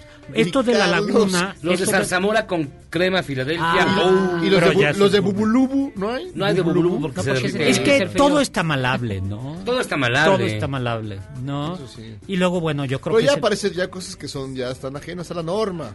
Nah, nah la, tradición es viva, ¿no? Ay, sí. o sea, imagínate, el doctor dice de cuento de, las, de la tradición. Y no has probado los, los pulques curados de gansito. Ay, no. Sí, venden ya cosas así también, de Oreo. Tamales de oro no, también. No, no, hay tamal de oro, hay tamal sí. de oro. Yo Imagínate, también lo vi ayer. Tamal de con, con, con, tu pulque curado. Primer de hermano de la gomichela. Sí. Tamal frito, eso sí. Es bueno. no, eh, sí, o sea, no. a ver, yo la torta tamal no es lo mío, pero pero pero un tamal frito, seis o siete meses, un tamal frito una, sí es bueno. Una guajolota está bien. Ah, pero a ver, el tamal frito con pan o sin pan? Sin pan. Ah, Too much ya. No, yo ni con pan, ni sin pan ni nada, no tamal frito a mí tampoco es lo mío, Se ¿eh? sumerge pero es como la, submarino. La, guajolota. La guajolota sí es. ¿Qué es? es una obra de arte. La guajolota sí, sí. Y tiene que ir con Hey, para que baje por Una vez al año, el día 2, sí. te comes tus dos tortas. Una guajolotota. De... Yo me comí una guajolota viendo el fútbol americano, es lo que estaba comiendo. Y luego atoles, ese es todo otro tema, porque pensamos pues... siempre en tema de atole dulce, pero en realidad había atoles. Había eh, atole picoso. Picoso. El toda, llamado chilatole. Todavía ah, chilatole, en Michoacán se toma. Luego atoles ligeramente ácidos y por supuesto atoles dulces. ¿Qué pasó? ¿Por qué sabe tanto de, de estas cosas, doctor? Pues porque he estudiado y me gusta las dos cosas. bueno, sí, o sea, es, estudió y me gusta. Me gustan los tamales. Espero que tú no digas a, sus alumnos, doctor. Ah, claro que sí. Digo, hay temas que no tengo ni idea. ¿Qué tiene de malo saber de tamales y atole? No, no, ¿qué tiene de malo? Simplemente ¿Cómo si tú, tú sabes qué de...? A ver, hay libros... De... A ver, ¿tú de qué? A ver... Ah, hay... No, no, no, ya te resumí yo. Porque a ver, digo, tengo libros ah, de atoles. No, no, no tiene la, la, la Larus publicó, tiene un volumen completo sobre tamales por ejemplo. Sí. Ilústrenos, además, además, doctor, también se le faltó, le faltó decir que mm. una embarazada no puede hacer tamales porque se cortan. Y además, si, ah, la sí. si está de mal humor. Está de mal humor, que no los puede no, los, no, Exacto. ¿No la, qué? Andalear. ¿Qué es eso? Sí, o sea, que, ya, están los tamales. O sea, que alguien... No lo que los apresure. Que los sí. se, dice. se hace una... Andalear. Andale, andale, andale. La monedita que tiene la que moneda, Hay que ponerle sus aretes a la, a la, El oro. A la vaporera. A la vaporera. Y su pues. collar. No, sí, en verdad. Eso es pura ciencia, güey. Si no, se corta el tamal... Sí. No, pues sí. Pero bueno. Tú pausa. dejas hacer eso y Tamales cortas y algo más. Vamos a hacer una pausa, regresamos. Estos charlos contra gangsters. Oye, publicó un videito tamales en YouTube, por si lo quieren ver. Bueno. ¿Usted los prepara o se los come? Oye, ¿usted los prepara preparar tamales? No, eso sí requiere mucha ciencia. Ya es otra. Mi abuela sí preparaba unos fantásticos y mi hermano los prepara. Creo que voy a ir a. No, ya ahorita ya no hay tamales en ningún lado, ¿no? En ese momento. Sí, en no, todo. Hasta mañana. Está hasta mañana temprano ya. Se ah, acaba. Te recomiendo ahí en, en Tlaxcala, no, perdóname, en Jalapa, esquina con Tlaxcala en la Roma. Se llama La Tamalita de la Roma, una cosa así. Güey, qué buenos son y cuestan 19 baros. Unas corunditas con guisado. En el centro de Coyacán hay la feria del tamal. Pero sí, estuvo bonita. La, sí fue, doctor. Sí. ¿Usted cuando se refiere a un buen tamal, de qué quiere decirme? A ver... Las patas de tamal. ¿Y usted qué piensa de las patas de tamal? ¿Has probado una corunda? Sí, claro. Una corunda con crema, queso y un guisadito de costilla. Hace una pausa mientras el doctor se duerme de tamal. A ver si alguien sabe por ahí donde tamales ahorita para pasar rápidamente. Vamos y venimos. Que nos ah, recupe. Si... ¿Están ahí todavía? No, por aquí hasta allá. No, mejor acá cerca.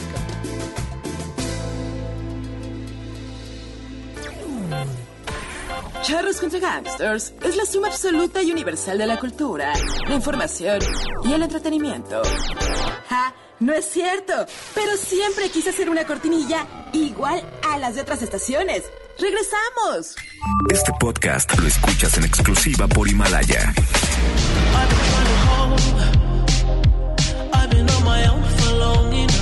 Y porque nadie lo pidió, la plataforma de música Spotify lanzó un programa piloto, The Stories, para que los influencers y artistas presenten sus listas de música favoritas a través de un pequeño video que se repetirá una y otra vez en forma de bucle. ¿Cómo la ve? Escríbame en Twitter a arroba a Gabriela Vives. when you're gone.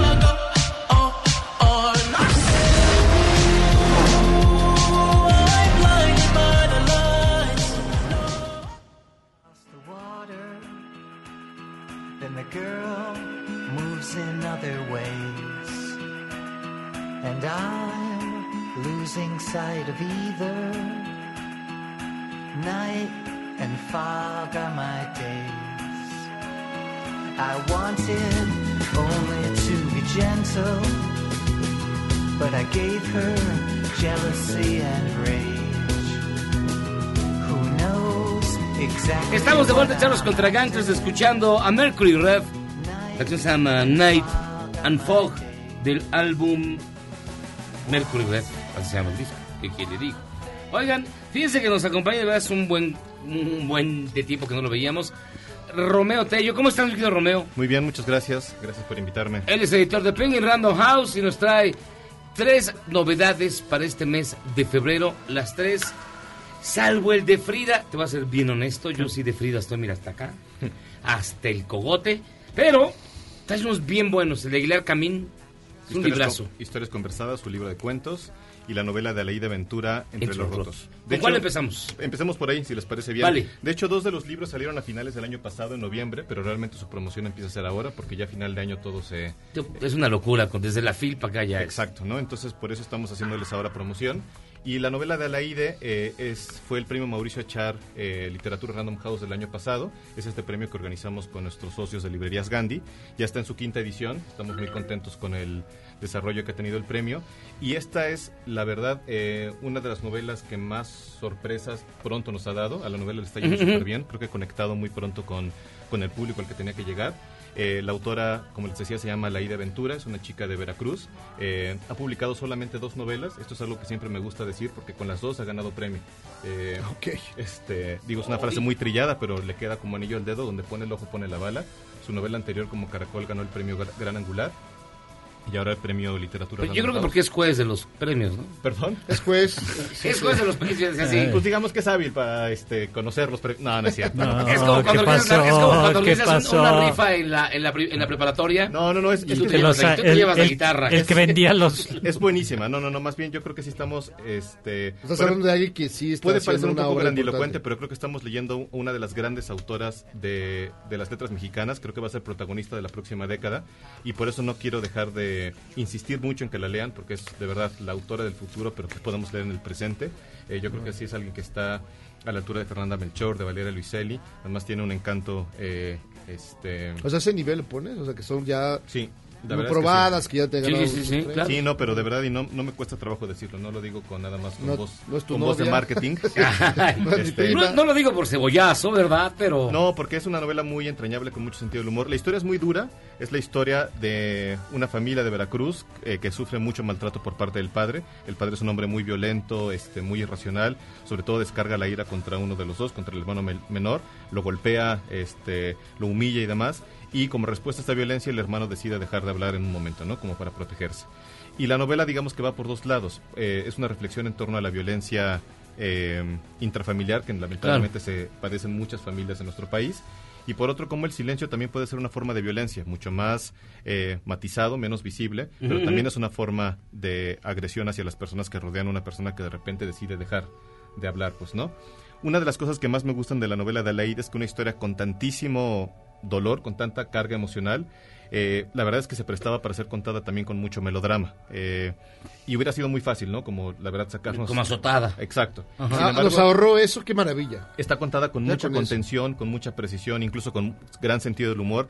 Y esta tensión entre un, len- un lenguaje tan preciso, eh, tan quirúrgico incluso en algunos casos, y la densidad de la historia, creo que es una de las cosas que más están eh, funcionando y conectando con sus eh, lectores. Pues fíjate que de acuerdo a datos, ya que mencionamos de la violencia familiar, hay, hay datos impresionantes, hay más de 500 mil agresores en los últimos 10 años y de ellos el 90% ejerce la violencia contra los hijos. Sí, es durísimo, es Es, durísimo. es terrible lo que pasa en algunos papás. Sí, sí, sí. Y está muy bien retratado esa parte, insisto, porque la combinación Ajá. que hace entre retratar esa, esa violencia tan pues tan inexplicable que puede llevar a una persona, un hombre o una mujer descargarse contra sus hijos y, y esa inteligencia con la que con la que lo retrata, la verdad es uno de los grandes méritos de la de la novela. Porque es una tradición familiar el chanclazo, ¿no? El, el, el coscorrón. Sí, el coscorrón, el ¿no? reglazo, El regla- el- algo, pero bueno. el pero- cable de la, la- de- el cable de la, de Es la una tradición plancha, muy noble, pero- la, la tranca de la puerta. El no vas a- La no plancha la quema- fiesta. la plancha la, la caliente. plancha en la cara. Sí. No es Caliente. tan bonito.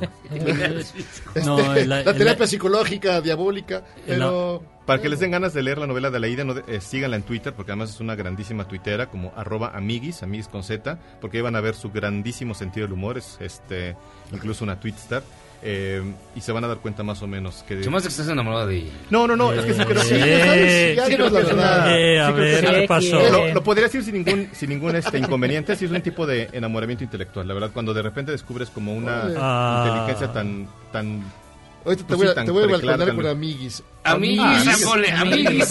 Amiguis, aquí el muchacho. Romeo te está ah, diciendo- Romeo, sí, Romeo te está tirando el No, perro. Romeo se enamoró Perro, de ti, Fui, Cañona. fui, fui el editor de esa novela y creo que en mis comentarios se notaba, entonces no, no, no es nada que no sepa.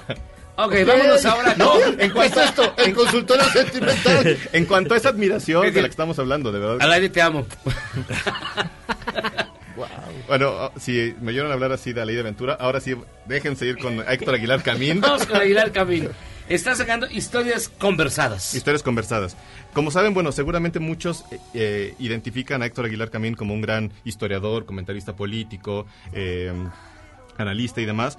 Su faceta como escritor es igualmente importante. Él tiene algunas novelas muy importantes como eh, Morir en el Golfo, La Guerra de Galio, más para acá, eh, Adiós a los Padres. Y también es un cuentista muy, muy notable. De hecho, estos cuentos que ahora publicamos, Historias Conversadas, es una colección de relatos que ha venido publicando a lo largo de los años. La primera edición de este libro, Historias Conversadas, que salió con este mismo título, apareció en el 90. Después la reeditó, aumentándole algunos cuentos, y esta, digamos, es la edición definitiva, ya este, que incluye 17 relatos. Eh, como el título del libro lo, lo deja muy claro, Historias Conversadas, son cuentos que, digamos, siguen la viejísima tradición de elaboración de literatura de las mil y una noches, es decir, historias contadas dentro de una historia. Es decir, cuando empezamos a leer cada uno de los relatos no asistimos directamente a la acción, sino primero hagan de cuenta que un escenario parecido a este en el que estamos y de repente alguien le empieza a contar a otro, oye, te voy a contar tal cosa que pasó y demás, y ahí es cuando eh, empezamos a asistir a, a la historia. Y a veces hay hasta un tercer grado de, Claro. digamos, de profundidad, es la historia que ocurre dentro de la historia. Eh, esto, bueno, Héctor lo comenta que es muy importante para él porque él se volvió escritor o él adquirió la fascinación que tiene por la palabra, escuchando platicar justamente a su madre y a su tía en Chetumal, que eran, eh, digamos, narradoras natas. Y justamente él les aprendió este procedimiento y lo convirtió en literatura. Pues no dice que si no fuera por, eh, por esta tradición, él no sería el escritor que es. Entonces es un libro realmente muy importante para Héctor. Incluso, digamos, a nivel de, mm, de cocina de la escritura, que es lo que les acabo de comentar, Ajá. es importante por esto, pero a nivel incluso también de saga familiar, como saben, en Adiós a los Padres él cuenta su historia de vida personal, historia claro. del padre, Sí, sí. eh, del abandono del padre durante buena parte de su vida, y esta digamos que es la cara B de muchas historias que no necesariamente le ocurrieron directamente a él, sino que le contaron eh, y que están eh, en este libro de relatos. Entonces, su mamá y su tía Su tía, de Chetumal. son las responsables. Hay, que- hay es aquí les a reclamar. ¿Y les da regalías o algo? No. Este, no estoy muy seguro, pero... Abu- abuso familiar. Sí. Y Oye, él no, está, no tienes nada en particular. No, también, este, sí, también hay una, este, una onda ahí ok, medio-. ¿Hay ondita Sí, con Aguilar. Camín? O sea, qué bueno, qué bueno que No, no, es no psicólogo. caigas, bueno no que caigas, tú psicólogo. sigue hablando. Qué, qué bueno que soy un editor tan objetivo, Exacto, ¿no? sí, no- exacto, que no Sí. Que no Oye, y Frida, hablemos de Frida, Frida, Frida, hablemos de Frida. Ay, sí, a Perdón, el último comentario nada más del libro de Héctor, que también es De- una de cosa que me parece muy notable de sus relatos, es que tienen, digamos, lo mejor de los cuentos y las novelas. Además de que son relatos muy, ex- eh, son largos, pues, ¿no? Digamos que tienen la intensidad del cuento, que ya ven que el cuento siempre te tiene que ganar como por, decía Por Cortázar, por nocaut. Por nocaut, sí. Eh, sin embargo, también son, eh, eh, por la propia extensión que tienen cada uno de los relatos, hay mucho espacio para que se desarrollen los personajes. Entonces también te acaban ganando por, eh, por puntos. Digamos que es una especie como de doble golpiza la que te pone cada uno de estos relatos. Órale. Vámonos a Frida.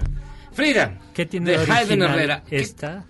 ¿Por qué? A ver, yo te pregunto, ¿necesitábamos otro libro de Frida? Bueno, no sé si lo necesitamos, pero es que ciertamente Frida, y tú lo decías al principio, son estos personajes que ya han trascendido por completo el mundo del arte. Pues no es un ícono cultural, hasta de moda. Este, De moda. Vaya, mucha gente lo identifica sin tener muy claro, fuera del país quiero decir, o incluso dentro, sin tener muy claro quién fue exactamente qué pintó, Sí, ¿no? la, la Casa Azul ya es lugar de peregrinación. ¿no? Entonces, Pero tiene siglos haciendo eso. Todos los No, fines no, de semana. pero- pero cada vez más. Pero Tienes que hacer horas. Mira, Ya es más, Sí, es que llegar 5 de la mañana ya No hay rusa que yo no conozca que no vaya a, a- a- a rendirle pleitesía a, a la Casa Azul. Pues no, pero todo el mundo, llegan ahí, las filas son interminables. Pero digo, pues yo te pongo el ejemplo de Rusia porque tú pensarías que Que en no- Rusia no, no saben ni quién es. Pero sí, se dejan Pensarías van a buscar a Verónica Castro. O... Son sejijuntas. Todas las rusas. Pero bueno, y luego. Pues precisamente por eso yo creo que vale la pena conocer bien la historia de Frida y no quedarnos solamente con el mito. Mito que en parte ella ayudó a construir y que bueno, que conforme fueron pasando los años, sobre todo a partir de los 80 y en los 90, ya se hizo la, pues sí, la famosa fridomanía, pues, ¿no? Cabe destacar que es una biografía escrita por una periodista y e historiadora del arte estadounidense, Hayden Herrera. El libro salió de hecho originalmente en 1982, cuando estaba ya Ah, no explotando la, la fridomanía. Ajá, ajá. Y es el libro en el cual está basada la película eh, que hizo Salma Hayek, pues, ¿no? Este, está basada en, en cuanto a información, quiero decir, Ya. pues, ¿no? Y el relato de vida que hace.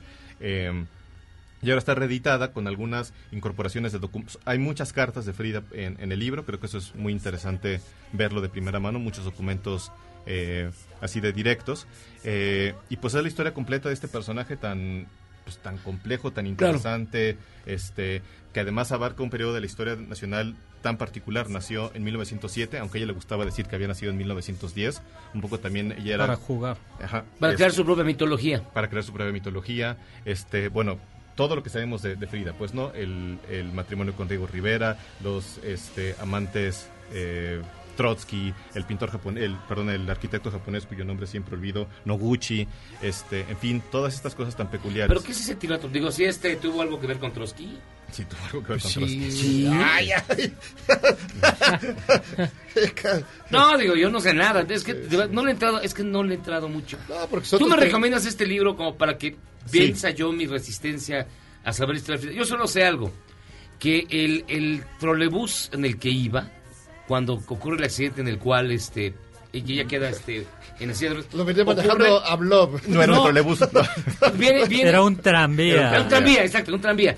Fue cerca de la fuente del salto del, salto del agua, si no me equivoco, le leí en algún lugar, en donde ahora está un mercado que se llama el Mercado de San Juan, del Arcos de Belén. Ah. Sí es cierto eso. Tenía que fue. 18 años. Yo no sé, la, la ubicación que estás refiriendo no la, ahora no la tengo presente, pero sí fue un accidente que marcó su vida por completo. Sí, pues ahí están los cuadros, son tenebrosos. Yo destacaría dos cosas ya nada más por último del libro. Uno es que tiene un prólogo justamente de Valeria Luiselli. Este, ahora justamente que estábamos hablando de estas Sí, claro. escritoras de, de primerísimo nivel de nuestro país. Y la otra que creo que hace un análisis muy particular de las muchas contradicciones que marcaron la vida de Frida, que quizás yo precisamente no había advertido hasta leer la biografía. Otra es, es esta... Relación tóxica, ¿o qué?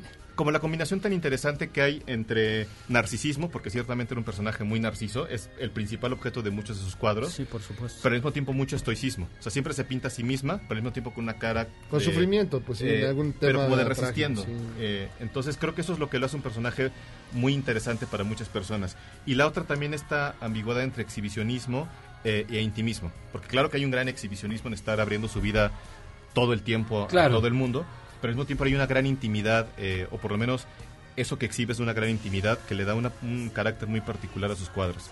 Entonces, esas observaciones que hace de la pintura de Frida, creo que más allá de la historia que cuenta de su vida, lo hace en un libro muy, muy interesante. Mi estimado Romeo Tello, editor de Penguin Random House, ¿a qué, a qué atribuyes tú, La ya que, tú, ya, ya que tú hablas bien de todo mundo, este, la Pues, fridomanía? los tres que me tocaron. ¿no? No, ¿a, qué va a qué- a qué atribuyes tú este, este boom de Frida? Que yo, te soy bien honesto, no, no comparto, no... ya no ya, lo ya, ya te entendimos, tu O malestar. sea, no, no, no, hijo, no. No es lo mío. No, no, no, no, no me late, no. Pues mira, no sé, yo creo que no es una respuesta que se pueda dar tan fácilmente, pero creo que muchas de las cosas que dijimos aquí nos permiten explicar. Es un personaje cuya historia de vida ya tiene muchos elementos de mucho exotismo, de leyenda, el accidente a los 19 años, el matrimonio tormentoso con Diego Rivera. Muy los- mexicana. Muy mexicana, que además deliberadamente mexicana, Claro. eso sí, siendo hija de un eh, fotógrafo Alemán. alemán. se tomó muy eh, como una cuestión de identidad ser la más mexicana entre las mexicanas. Entonces todo esto eh, la hicieron un personaje más que una persona, pues, ¿no? Y creo que ella estaba muy consciente de esta... Eh, ser un personaje además con una identidad sexual tan ambigua en el momento en el que tocó vivir, porque era abiertamente bisexual, o sea, lo reconocía ¿Ah, sí, abiertamente. sí, sí, sí, sí, sí. Este, que, escándalo. que Diego tuviera relaciones con su hermana. Un en fin. bigotito tan elegante también. qué- eso. qué escándalo. No, pero que era más un, un bigote que era un tema, pues, ¿no? O sea, Diego decía que era su, su bigote de zapata, pues entonces también había un tema ahí como de... Este, No, sí, sí, sí, era una, una pareja muy, muy particular. Pero sí era relación tóxica. ¿Sí, ¿Hicieron una relación tóxica, tú crees? Pues sí, yo creo que sí. O sea, sí, o sea cortaban y regresaban, cortaban y Ah, regresaban. hubo divorcio por medio, ¿no? Y Sí. se volvieron a casar. eh. Pero tampoco, y digo, y no quiero contribuir nada más a la idealización eh, superficial, pues era una pareja de dos grandísimos creadores, pues, ¿no? O sea, eso de haber sido ahí una combinación de este pasiones, energías creativas, egos. El ego, pero este, el ego particularmente. Pues- y era buena para los negocios, ¿no? Porque Ta- pobres creo- no eran. Sí. Pero ya había heredado una buena... Y, Sí. y- y la obra se... Sí, Sí, tenía- a eso me refiero. Y ahora Ella mismo- no, no, eh, digo, no es como el caso de Van Gogh, por supuesto, pero ella en vida no vendió tanto. Parece que en vida vendía sobre todo amigos, tuvo solamente dos exposiciones eh, independientes. eh, pero sí, a partir de los 70 y sobre todo en los 80 Sí, no. es cuando ya la obra de Frida se cotizó tremendamente. Pues mi estimado Romeo Tello, editor de Penguin Random House, muchísimas gracias por estar con nosotros, la neta. Muchísimas gracias por la invitación. No, grandes libros, Gracias. ¿eh? El de Alay de Ventura, fíjate que le voy a echar un ojo. No, no tenía toda la referencia que tú dices, entre los rotos. El de Aguilar Camín, historias conversadas, conozco la edición anterior. Este está bastante bonito. Y el de Frida, también Pues le voy a echar un ojo. A ver qué. No, muchísimas gracias por estar con nosotros. Gracias a ustedes. Como cada 15 días, Penguin Random House nos presenta sus novedades. Hacemos una pausa y regresamos con el sonecito. Sí, pariente. Para darle otra vez. Vamos y venimos.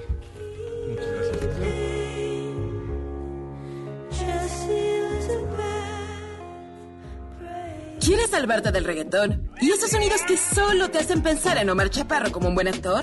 Charros contra Gangsters regresa después de un corte, solo con la mejor música para una debida sinapsis. Este podcast lo escuchas en exclusiva por Himalaya. Johnny Depp recibía golpes de su expareja, Amber Heard, según un audio filtrado por el portal Daily Mail, en el que se escucha cómo la bofeteaba. La actriz Aquaman reconoció que a veces no puede controlar su ira, pero que no tenía intención de lastimar a Depp.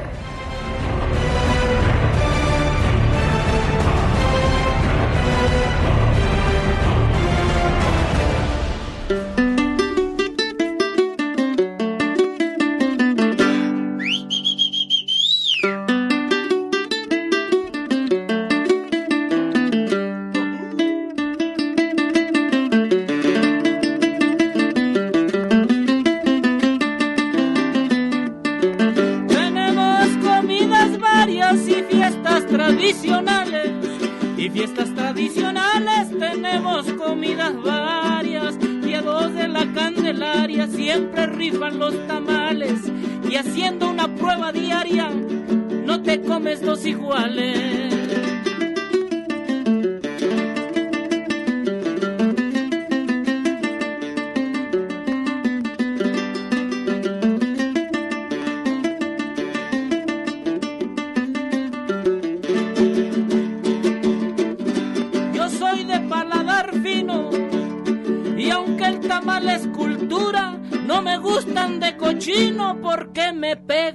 Agruras. María Nina y me hace fabaña, María del Río cerquita al mar, María Chuchena se está bañando y el pescador la está mirando y decía María, María, no te echo tu casa, no te echo la mía, no te echo tu casa, no te echo la ajena, no te echo la casa de María Chuchena.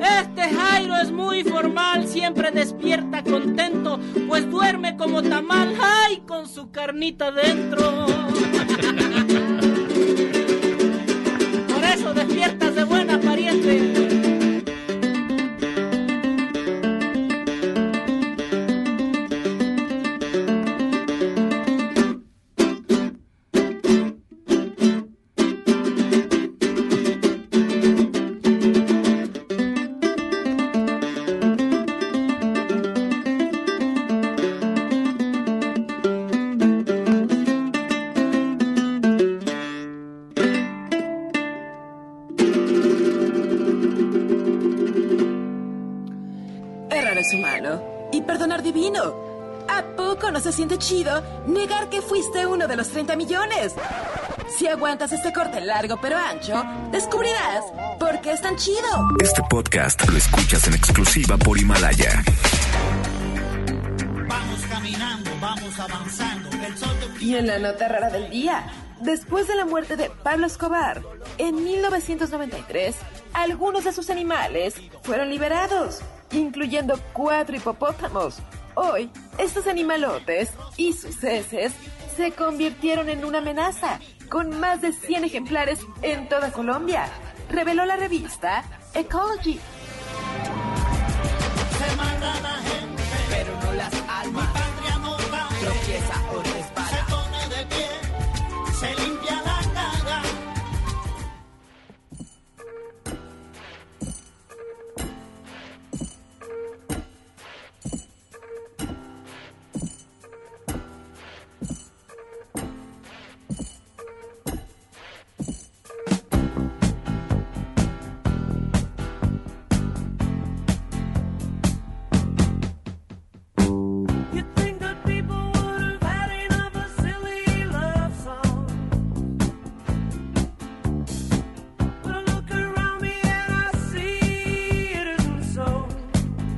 Estamos de vuelta en Charlos contra Gangsters escuchando a Paul McCartney, que... Sir Paul.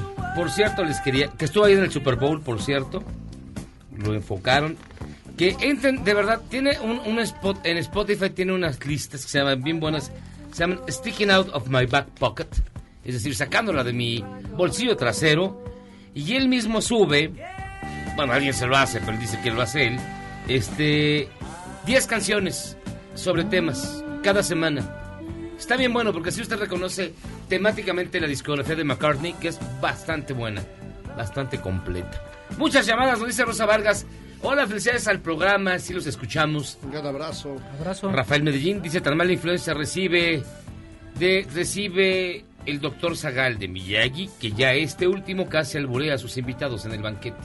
No. Ah, ya ve, ya ve, ya No, ve. no, no, no, no. Copiando la fórmula, ¿eh? Orden, nada, nada. Esta es marca registrada. Para variar. Jimmy de la Cotorra, ya no estén de llorones, yo les escucho y también muchos miles de radioescuchas también lo hacen. Ah, Saludos. gracias, saludos. La señora Novoa, tamales solo verdes, eh, mole y dulce. Ese era, ese eran los originales, ¿no? No. De verde, mole y dulce. Y Sí, rajas. ¿no? No. ¿El de rajas fue después? Chile, dulce. Y el de manteca, el de Son, tres- son los tres, chile, dulce y manteca son los El manteca es solo, solo Sí, la sí, manteca. sí, Solo Simple. frito, ¿no? No, Bueno, es solo- simple, solo- sin relleno. Sin nada. El de pobre. Mm. Dice aquí varios a Rafa Olmedo, único tamal bueno es el de mole y tal vez los oaxaqueños. No, hay uno que lleva una ciruela, una Ah, aceituna dulce, ¿no? y una almendra. No, y, y son, son chapanecos. Son chapanecos. Y el señor Nova nos dice que la moneda es para avisar que el Que agua ya- no sí, se ha consumido. exactamente. cuando Y si se la enoja la, tamalera, no se cocen los Ah, sí, tamales. Así es. Así es. O sea, ¿están condenados a estar siempre de buen humor? Sí, a huevo. Digo, sí. Cuando, mientras hacen los tamales, sí. Sí.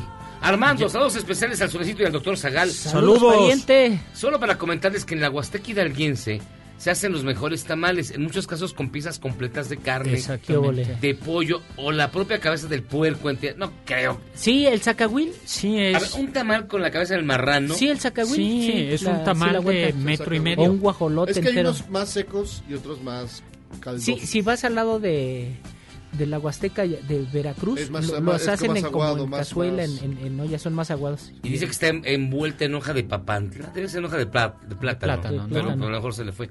Y Gustavo dice, saludos charros. Si quieren probar atoles gloriosos, en Santiago Tianguistengo. De fruta, de chocolate y mi preferido, el de pinole. El de pinole es buenísimo. Qué rico. Los que son católicos de ahí se pasan a Chalma, claro. Ah, y los que son priistas de ahí se van al reclusorio. lo, lo cual es bastante bueno. No, ahora se van a otro, la- a otro partido. Al ¿no? otro partido. Le brincan. Nos preguntan el origen de la frase de chivo los tamales. A ver, doctor. Bueno, pues es que la carne de chivo no era tan apreciada y entonces hacer unos tamales de chivo en lugar de hacerlos de guajolote, de pollo o de carne de cerdo. Es decir, cuando dicen, te hicieron de chivo los tamales es que te engañaron. Sí, te dieron... Gato por liebre. Exactamente. Que no sé por qué si el gato sabe rico. ¿Tú te Pues comes gato, tus no, gatos? pues que no, que Hay no. una O sea, o sea, receta tú- de cómo tú- cocinar gato, ¿eh? ¿Tú te, te quedas con gatos que están en, la, en, la- en el No, yo- desamparo para eh, luego comértelos? He adoptado dos gatos que, que estaban en el desamparo. ¿Y, y te los comiste? No, ahí están en la casa. Ah. Luego ya no paras. No, yo, ya quién sabe, yo ya- tengo ya no. cuatro. Y luego la, su jefa ya llegó con otros. Obviamente ya no los puedo meter a la casa, pero sí están ya en el patio, otros dos. Sí, los O sea, gatos y, sí. y dos que dimos en van adopción. Los gatos son como los tatuajes. Te haces uno y después te haces 20. O sea, no hay bronca. Y nunca se te van Nunca a se te quitar. Señora Nova, Frida me gusta porque vivió intensamente. Sus cartas lo confirman. Eso sí. No, no, eso sí. Bueno, digo, de que vivió intensamente es hasta sonecito. Ah, sí. Pero de ahí a que No, haya pero una... comparado con la señora, no creo. Como sonecito, quién sabe. A ver, güey, vive donde vive él. A Ah, ver, no, pero una la vida cosa es un riesgo, carnal. Una cosa es ponerse, exponerse al peligro. Antes de Y que, otra es- de otra que cosa, viene- llevar una vida- diario. La, vari- la variedad de emociones que tuvo Frida quizá fue fueron más complejas. Más complejas que el ¿Quién sabe? sonecito, Mira, ¿quién cuando vas a toda sabe? la combi y dice, mira, no quiero discriminar, en verdad no banda, no quiero discriminar, pero vas en la combi en la cañada, que es rumbo al molinito. Cha, cha, cha, Sí, sí, cha. sí. Y te vas, te vas a cuidar de que se te suba el Brian a atracarte. Y entonces ma- más, o menos buscas O el el, perfil Michael, del o el Brian. Michael. O el Pero Michael. entonces pues, casi cualquier compa que se te sube se te altera el corazón porque dices, ¿será este o Y no será? se te suben, ¿qué? Oye, ¿qué Pues haces? nada, pues, ¿Baja? Mira, cuando se te sube y es muy evidente. Vaya, vaya, vaya. Ah, vaya. ya, me alburió, bien. No, pero sí, hay, hay veces que sí se siente que sube el compás y la mala vibra, pues pagas. ¿Sabes qué bajan aquí? Yo prefiero bajarme y pagar otros 10 baros. Sí, y no arriesgarle, porque sí. Sí, porque además deja todo el dinero. Es, es como cuando a mí me asaltaron. Me acuerdo que me pusieron el- el- el- la pistola en la cabeza, no el arma, la pistola. No, ese el día fue el día que terminaste Ah, fue- bien borracho conmigo, Conmigo, carnal, te claro. puse la pistola Y en la entonces- cabeza. Ah, no. Entonces, yo en lo que pensé, dije, aquí va a pasar lo de, lo de Pulp Fiction. ¿Qué tal que este güey se le dispara la- la- Sí. el arma sin querer? Si ahora lo que temes o, o que, o que vaya un compa también armado y se defienda. Y se defienda, Arriba sí. de la combi, imagínate. No, esas sí, son, esas es un son- riesgo, ¿eh? esas son emociones más intensas que las de. Frida, güey. Perdónenme. Híjoles. sí. Ya sea No, combi o no caminando sé, porque Rick. escuchas la motito Parece atrás de, de- de los halconcitos y también Sí, dices, sí, me van a pero atracar. pues si ya traes coche. No, pero no siempre ando en el coche. O sea, el coche me lo presta mi compañera de vida para venir al programa. Ah, Solamente. ah. Nada Ah, más. no, Las ¿Cómo tarjetas de tu compañía de vida. Oye, pero, Señora pero la tal, mamá de tu compañera de vida, vida es de tu mi compañero suegra. de vida, Ay, no la com- creo. No, la compañera de mi vida, pues es, es mi compañera. No, pero me refiero, la mamá de tu compañera de, ¿Qué? de vida, Es si tu le dices suegra. suegra, lo cual es un nombre, progenitora de mi compañera de vida. es muy No, tradicional sí, el sí nombre digo, sí suegra. digo, suegra, como, como no. Suegra está chido. Oigan, Está bien. nos dice Lili, ay no, su Frida Kahlo está muy sobrevalorada. Coincido contigo. No. Alejandro Pérez, No, saludos a toda esa sabia mesa de buen desmadre y del buen informar que trabajan hasta en festivos. Así Saludos. es. Solo quiero hacer una dedicación de una canción a nuestro precio y cabecita de pañal. Que se, que se la prolonga con cada ocurrencia de su gobierno. La rolita se llama How Many Lives de Spando Ballet. Saludos desde San Antonio. Saludos, Alejandro. Saludos. Y Enrique Reyes, escuchándonos en lunes de puente. Gracias a ti, gracias amigo. Este... ¿Qué, qué pasó? ¿Qué pasó? Nada, nada, ¿Qué pasó? nada, ¿Qué pasó? ¿Qué nada. pasó? Oiga, pues estamos escuchando a Paul McCartney. Reyes. De este, ¿qué más? ¿Qué más hay? Pues ya, Paul, Paul más carne. Oigan, y finalmente activan, activan alerta amarilla por fuentes vientos en dos alcaldías de la Ciudad de México. Oye, total, si sopla el viento, mal. Y si no sopla, también. también. No, pero hoy sí estuvo bravón, bravón. el Pero gracias ¿eh? a eso está limpiecito Nada el más aire. azotaban ¿no? las puertas. ¡Plas! ¡Plum! ¿Y a dónde se habrá ido toda la contaminación? A Cuernavaca. Yo Ojalá, fue a- Pues a algún lado se tiene que ir. Sí, ¿no? Sí. Al Ah, molinito. qué bonito. Pues fíjense que estamos No, porque viene bien de bonito allá, este ¿no? programa. El viento viene de allá. Pues qué bonito programa. Qué bonito programa, fíjense, en día Candelario. feriado, Candelario, Les, a- les alegramos mientras están haciendo fila en la... en la caseta. Eh, Recalentando caseta. su tamal. Oye, un tamalito en, en comal. Que se le queme la hojita. Ah, es que así es Ah, como se riquísimo. recalientan Con un los... café negro. Ay, ay, Así ay. es como se recalientan los Sí. tamales de la laguna. Sí, no lo vayan a meter al microondas. No, pónganlo en, en, No, en no, el comalito. no, no, no. Pues muchísimas gracias, mi querido Sonecito. Y Ya sabe, pariente, ahí estamos. Para lo que guste el gobierno. No lo dudo. Ay, qué triste. Yo aquí solo independiente y autónomo. Ah, Ay, sí. oíte. O sea, chillón. Casi, casi. Si está en el Tri- 22, doctor. Triste y miserable, sí, pero... Pues este del 22 es parte de la 4T, no se haga, güey. Está chillando que no le van a ¿Cuál dar sus independiente? 25 salarios mínimos. ¿Y tú? Yo estoy nada más en MBS, perdón, yo sí soy independiente, Ay, sí. autónomo, libre Burgués. y, y de derecha. Bueno, yo de Vamos, derecha Jairo Calixto. Ay, nos vemos, amigos de la histeria. Hasta aquí llegamos los contra Bye, luego. Que tengan ustedes muy buenas noches. Soy José Luis Guzmán. Escuchando a Paul McCartney, Maybe I'm Amazed. Besos, Sofía. Vámonos. Ahí se ven. Este podcast lo escuchas en exclusiva por Himalaya. Si aún no lo haces, descarga la app para que no te pierdas ningún capítulo. Himalaya.com